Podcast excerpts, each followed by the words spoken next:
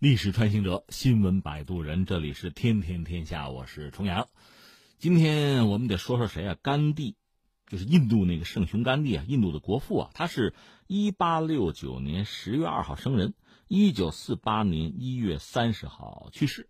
实际上他是被刺杀的，待会儿我们再讲。总之，十月二号是他的生日。而且今年是诞辰一百五十周年吧？你看十月二号，印度的驻华使馆，包括中国的和平发展基金会，在印度驻华使馆还有一个活动叫“风行”。这个“风”是首日风的“风”，油品嘛，“风行万里，与邻为善，以邻为伴”，这是一个特种纪念风啊。还有甘地画像作品的一个揭幕仪式，那背景就是纪念甘地诞辰一百五十周年。那我们一些中国的画家还专门就是亲手绘制了，是有十二幅甘地画像作品啊，正好在这个活动中也揭幕。所以你看，说到我们中国人，那真是诚意满满。但是在印度出事儿了，就是涉及到甘地啊。我们讲了十月二号，甘地诞辰，这是一百五十周年吧？印度有这个纪念圣雄甘地这个诞辰的活动，但是发生了意外，甘地的骨灰被盗。而且那个盗贼呢，在这位独立领袖的照片上用绿油漆还涂了就是叛徒的字样，可能也能翻译成叛国吧。这个字样，那是在印度的中央邦的一个就是甘地的纪念馆，保留着这个甘地的骨灰。说管理员这不二号一早一开馆呢，发现哟，甘地的骨灰是在夜间可能已经被盗，照片呢被绿色油漆污损，而且潦草着写着叛徒这个字样。呃，国大党的领袖辛格呢提出申诉，警方呢采取了行动。辛格就说这种疯狂的行为啊必须停止啊！我敦促警方尽快查看监控。印度中央邦雷瓦的警方呢在进行调查，说这个行动吧不利于民族融合，而且可能破坏和平。纪念馆管理员呢也痛斥这个行为啊非常可耻啊！这盗贼做的啊。另外，对于被盗骨灰盒里面是不是装着甘地的骨灰，警方说我们还没有核实，就是不清楚。这这事儿是吧？当然这是人家印度的事情了。呃，那如果我们要关注这个事情或者怎么理解这个事情，其实也不难。我们只要看一看甘地这一生，就了解一下甘地这个人，大概就能够对这个事情多少有一个自己的判断了。这就我们说到甘地，甘地一八六九年生人吧。他是生在印度西部的一个港口城市，叫做博尔本德尔。甘地本意啊，就这个词儿嘛，本意就是食品商人的意思。你说，哎，对了，这印度不是有什么种姓制度吗？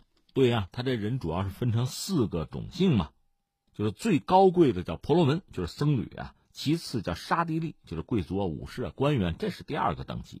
呃，这两个等级，这两个种姓吧，等于说往往是要被供养。被谁供养呢？第三等级，叫做废舍。废舍这个等级呢，农民啊、牧民、手工业者、商人，这都算。那你说这个甘地他们家，哎，他们家得算是这个等级，他们家算商人。他们本身是信仰印度教之中的一支，叫毗湿奴派。他们是要像前两个等级，等于说是，你说上供也行啊，交税也行吧，就是供养前两个等级。他们算第三啊，第三个种姓，还有第四种姓，第四个等级是什么呢？叫首陀罗，就是什么平民呐、雇工啊、奴隶啊。另外这四个等级之外啊，四个种姓之外，还有贱民。贱民就是就干脆就不能碰啊，脏啊，那是备受歧视的。所以你看甘地他们算第三个种姓吧，就商人。商人是这样，这个地位吧比较特殊。你说高吗？不能说很高。你说低吗？那肯定也不低。关键它不可或缺，它又不差钱儿。实际上，在印度沦为英国殖民地之后吧，我们知道印度当年也不是一个整体啊统一的一个国家，是非常多的土邦。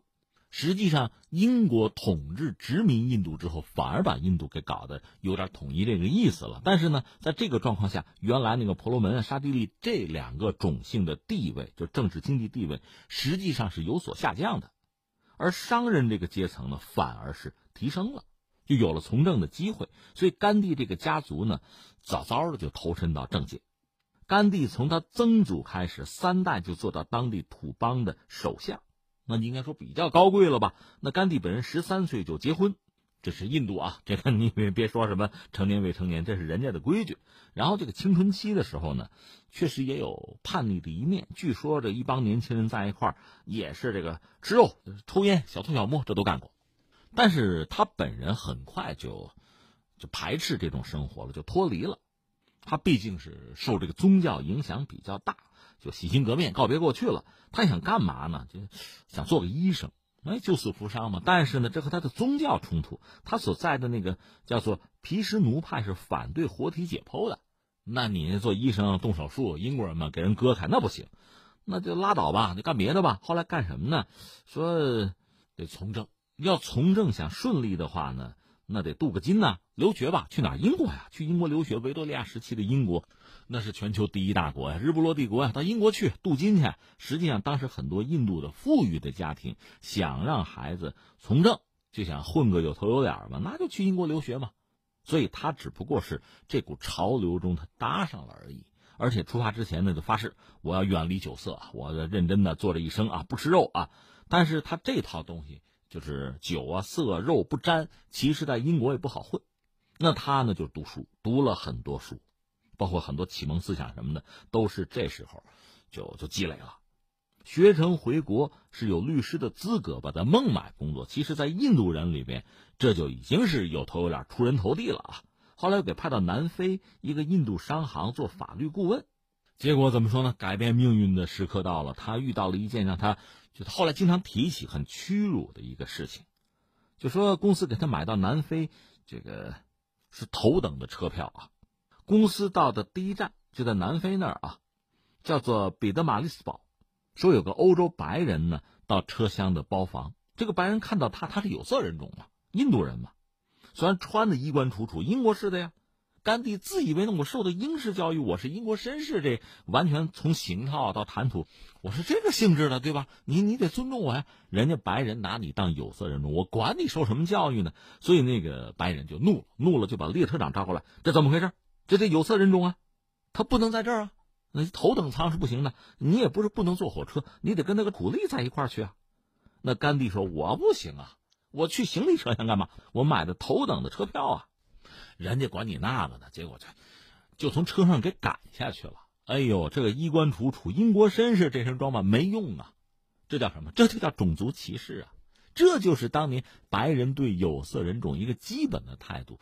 他在南非遇到了而已。当时在全球很多地方都是这样啊，所以在今天你就说有些人啊就数典忘祖，有些人如果就对当年曾经的这个殖民统治对英国有什么过于自以为是的啊异想天开的这个美好的想象，我只能说，唉，你就说当年英国殖民者如果那么讲人权，那么有人性，那何至于印度要独立呀？何至于甘地要搞什么非暴力不合作呀？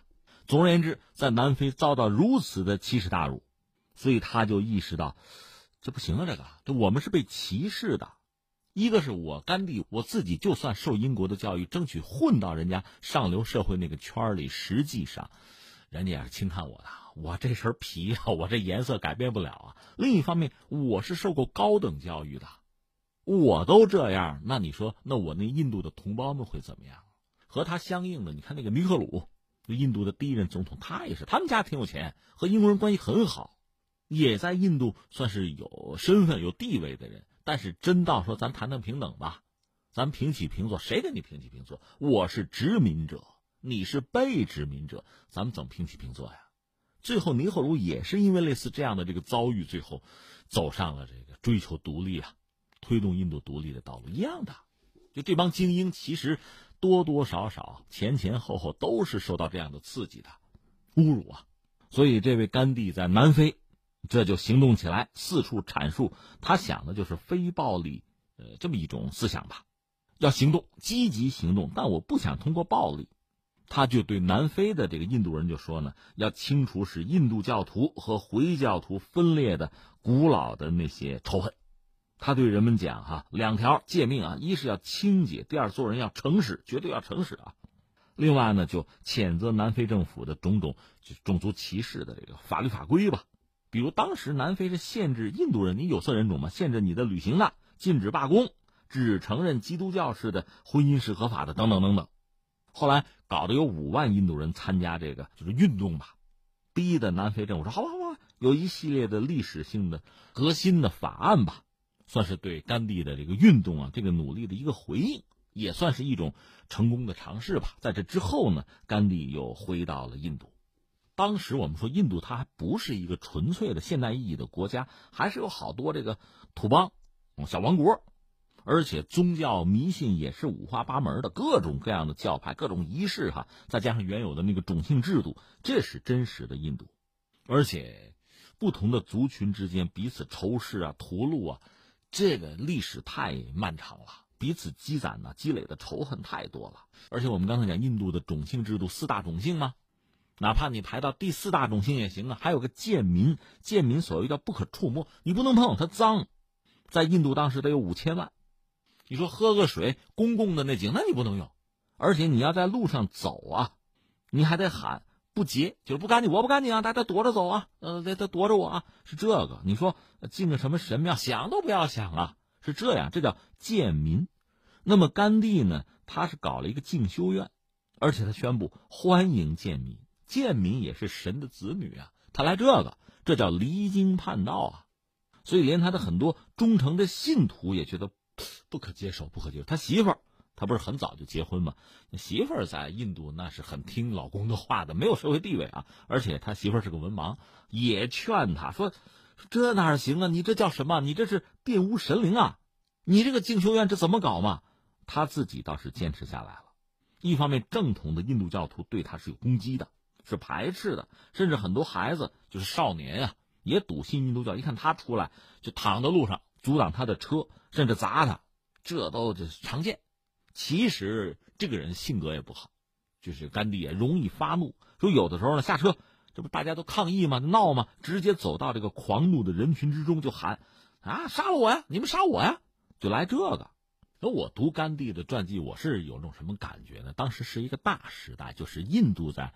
谋求统一和独立，这有一个大背景啊，所以当时甘地作为一个你说哲人也好，一个呃民众或者宗教的领袖也好，你必须对英国人有一个态度，你是作为他的附庸，还是要独立？这是一个态度。他选择的是希望印度是独立的。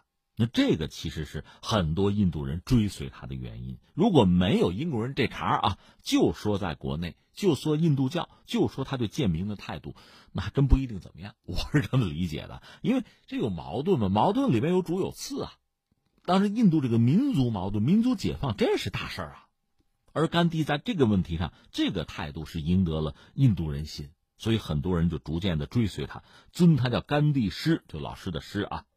他的运动就非暴力不合作嘛，但是很积极，就是我抵制英国货，但是我怎么说呢？他强调的是非暴力，他自己能做到。那意思，你打我左脸，我右脸也给你，是吧？你踢我一脚，来你再踢一脚，是这个。但是民众哪怕有人追随他，对他这套东西也未必理解，也未必能坚决的执行。比如说，就说抵制英国货这个运动之中，就有一帮示威的杀人，杀警察，可能杀了二十二个。这甘地本身是主张非暴力的，一看这事儿，那拉倒拉倒，那这这行动咱也不要搞了，不要再搞抵制英国货的事儿了。他是这样子，所以怎么说呢？呃，你说他非暴力吗？他确实是反对暴力，但另一方面，那你说非暴力自己家里坐着不就完了？不，他不是宅男，他得出去。从某种意义上讲呢，是是找事儿，是闹事儿，是逼统治者出手。这样对方也很为难，你一出手你就被动了。你看，一个这英国当时是全球第一大国，那全世界都盯着你呢。其实好多人想把你推下台呢，对吧？你一闹，人家可是非暴力不合作呀，人家是不动手的，你动手，你欺负人家，人家一吃素的是吧？你这又打又杀的。所以说到底呢，甘地其实很了解英国，在英国留过学嘛，对英国的法律体系、法律制度、英国人思维方式，他都很清楚。对印度，他也很明白。实际上，印度也不是没有爆发过起义啊。那几乎所有的起义全被殖民者镇压了，那不是一个数量级的能力啊。所以他选择这种非暴力的、不合作的，但是又是很主动去挑事儿。那你把我抓起来吧，抓到监狱里，我满脸笑容。他是这样的一种做法，而这种做法呢，容易赢得国际上的同情和支持。而陷英国于一个尴尬的境地，而且他很了解英国。咱们实话实说，你换日本人，你换德国人，我是说当年的殖民时代，甚至包括一战、二战啊，可能结果就不一样了。那甘地恐怕真的死无葬身之地了。而英国人不同，英国人他有他的特点，就是殖民他也有他的特点。你比如说这个美国最早那么十三个殖民地，这不独立吗？闹独立，咱扪心自问，如果英国举全国之兵就要剿灭你，就不让你北美独立，你能独立吗？我觉得够呛。这里边两点，一个是法国人帮了美国人，就帮了华盛顿很大的忙，这是一个。再就是你看华盛顿。你看看他的传记，大家都讲这个人人格很高尚，大家愿意追随他闹独立啊，哪怕没有什么军饷、没有粮食，我都忍了，忍饥挨饿，我也跟着他走。但是华盛顿作为大陆军总司令，我请问你打过什么像样的仗没有啊？咱不要说什么韩信这样的什么以少胜多、背水一战，你别给我说这个，就是作为一个将军、大陆军总司令，打过几场仗像样的啊，名垂青史的有没有？好像没什么。那说到底，英国人之所以后来就是忍了，让美国独立，有一个关键的原因，他算过账，他觉得不值得，因为你镇压了那个起义，你就得派兵在北美大陆待着。你算北美，就是呃美国那殖民地那啊，你说一年像大英帝国，像中央政府能交几个钱儿啊？你派兵在那看着是多少钱呢？得不偿失，这是入不敷出，不值得，索性让你独立，这是英国人当时的玩法。这可能受到亚当·斯密的那个，呃，一系列的经济学理论的影响吧。至于印度呢，当然英国人舍不得，因为印度确实是整个大英帝国的钱袋子，这是真的。但是到最后哈，还是那句话，如果得不能偿失的话，那我何必呀？这是英国人的算法。所以后来你看一战、二战，他逐渐衰落之后，他就让殖民地就是独立了吧，不管了。不是说他多善良，这不是个道德问题，是算计。拿破仑不说英国是个小商人的国度吗？有这道理，他算账。那恰好也是因为这样一个背景，而甘地很了解英国，所以他通过非暴力、不合作的方式，又主动的来找事情，就促成这个矛盾的激化吧。所以最终英国还是接受了印度的独立。嗯，当然有条件，说这么着，你帮我把二战打赢了吧，打赢二战让你独立，那就打赢了，打赢了那就得说话算数啊。所以有个蒙巴顿，这是最后一任印度总督。搞了一个蒙巴顿方案吧，就让印度就独立了。而这个过程之中，甘地确实起了很关键的作用，他是一个精神领袖。而甘地本身的名声在这个过程中也传遍整个世界，很多人把他视为神的化身嘛。那理想主义者呀，甚至很多这个改宗皈依他的人呢，就蜂拥而至。他当时确实名气很大。但是说到印度独立，还有一个悲剧啊，我简单扯两句，就说到另一个人叫真纳。真纳是在印度，就当时印度还不是一个独立的国家，是散的啊。但是在印度的穆斯林，穆斯林的领袖叫真纳，他本人也算是巴基斯坦的国父。就这个真纳，他和甘地其实原来怎么说带有点同志的意思，也是希望就是印度，当时那个印度是一个地理概念嘛，从英国能独立出来。但是真纳有一个什么想法？他希望穆斯林有一个自己的国家，就巴基斯坦呢。而甘地是反对这种分裂的，说这会流血啊。那真纳在一九四六年的八月十五号，在孟加拉宣布直接行动日，几乎很多地方就确实有有暴动，就印度教徒和穆斯林就发生了大规模的冲突。这时候甘地看到这个悲剧，哎呀，也也无法接受。他怎么办？他能做的就是到各地去转悠、去演讲，就布道嘛，希望通过自己的这个努力。让大家放弃这种仇怨，想平息这个恐怖啊、骚乱啊，他折腾了四个月，暴乱依然是无法平息。后来到一九四七年的八月十五号，印度独立，就印度和巴基斯坦等于分治了嘛。印度教徒、锡克教徒从新建立的巴基斯坦那个领土上撤出来，而在这个印度版图、印度领土上的巴基斯坦人嘛，要撤出去。哎呀，这。整个这个过程是非常血腥啊，就大量的屠杀呀，这个说法到现在没法说清楚，几十万人是肯定有的死掉啊，甚至说是以百万计，非常残酷。而甘地本人受到非常大的打击，最后反正到处劝，到处去布道讲爱呀，什么真理没有用，最后就怒了，宣布说什么呢？我绝食吧，我绝食啊，除非大家停止屠杀，否则我就我就绝食，我就不吃饭了。当时就最后闹到印度教的、锡克教的，包括这个穆斯林的领袖，都跑到这位圣雄老头七十七了，跑到他床前发誓：我们不动手了，我们停止屠杀，好吧？你你吃饭吧。但是呢，也没用。就这帮这个领袖在这，虽然说赌咒发誓啊，承诺说不动手，但是没几天，德里又有暴力冲突。甘地一看，得我再绝食吧，他没有别的办法，他就精神领袖嘛，只能用这个自我伤害的方式，我我不吃了，我绝食是吧？直到你们停下来，他只有这么一种方式，也无计可施。就是在这么一个状况下，一个是印度、巴基斯坦分别独立，然后其实这个仇恨啊。等于说是反复的被激发、被强调，而不是相反。而圣雄甘地是希望大家去爱爱对方嘛？那我是印度教，那我们应该爱穆斯林嘛？他讲这套东西，所以实际上很多印度教徒就比较极端的吧，或者原教旨主义的吧，不听他这个，甚至很反感他这个东西。说有一次他主持这个黄昏的祈祷会的时候呢，就有一颗炸弹爆炸，实际上就针对他的。到一九四八年呢，他去也是一个就是宗教的祈祷大会吧，在途中丧生，就一个刺客用枪把他干掉了。而那个刺客还真不是穆斯林，是什么呢？就是一个狂热的印度教徒，就很恨甘地。一，你亲近穆斯林，你让我们去爱他们，是吧？我们有仇。另外呢，就是你要对整个印度的分裂，因为巴基斯坦出去了嘛，你要对印度的分裂负责呀。所以对他连开数枪，他可能胸负重担。说死前说了一句，呃，这翻译的不一样，有说啊天哪，有说啊神呐，啊真神，就这么就死了。这是甘地。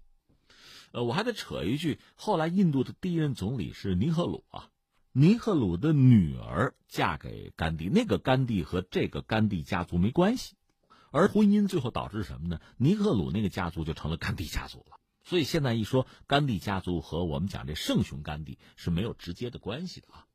翻回来说，随着这个时间啊逐渐的演进，甘地不是作为一个神呐、圣雄嘛，逐渐的一个是在全球范围内，他的很多思想理念被广为传播。比如有两个公开宣称说接受他的这思想的人，一个就是马丁路德金，那是美国那个民权运动领袖；还有一个就是曼德拉了，南非的那位啊。但另一方面，随着时间的推移呢，很多人也开始质疑甘地的一些做法和思想。我说他本人，你说确实有他自己的问题。这个人虽然也是修炼嘛，但是据说他脾气很不好，和各种人都没有办法合作，独断专行惯了，对待家里人的态度也不好。比如他自己是不近女色啊，那实际上自己媳妇儿，我记得是给他生过四个儿子，然后就就疏远了。一辈子过得很苦吧？甘地说：“说他要是觉得痛苦，那就是因为他自私。”说这话，咱们今天觉得可能不是，不是很容易接受，是吧？另外，他对几个儿子似乎也不是很好。比如说，这我不近女色，他是三十七岁就有这样的这个誓言哈。那儿子也应该照办，就这个样子。所以你看，现在印度总理莫迪，莫迪其实有婚姻的，但是也就是个名义上的婚姻，他自己一直是这个独身的，就是莫迪啊。这个估计也是受甘地的影响吧，这我们算是讲清楚了甘地。你要说清楚甘地，大概你就知道什么人会恨他，什么人会认为他是叛徒吧。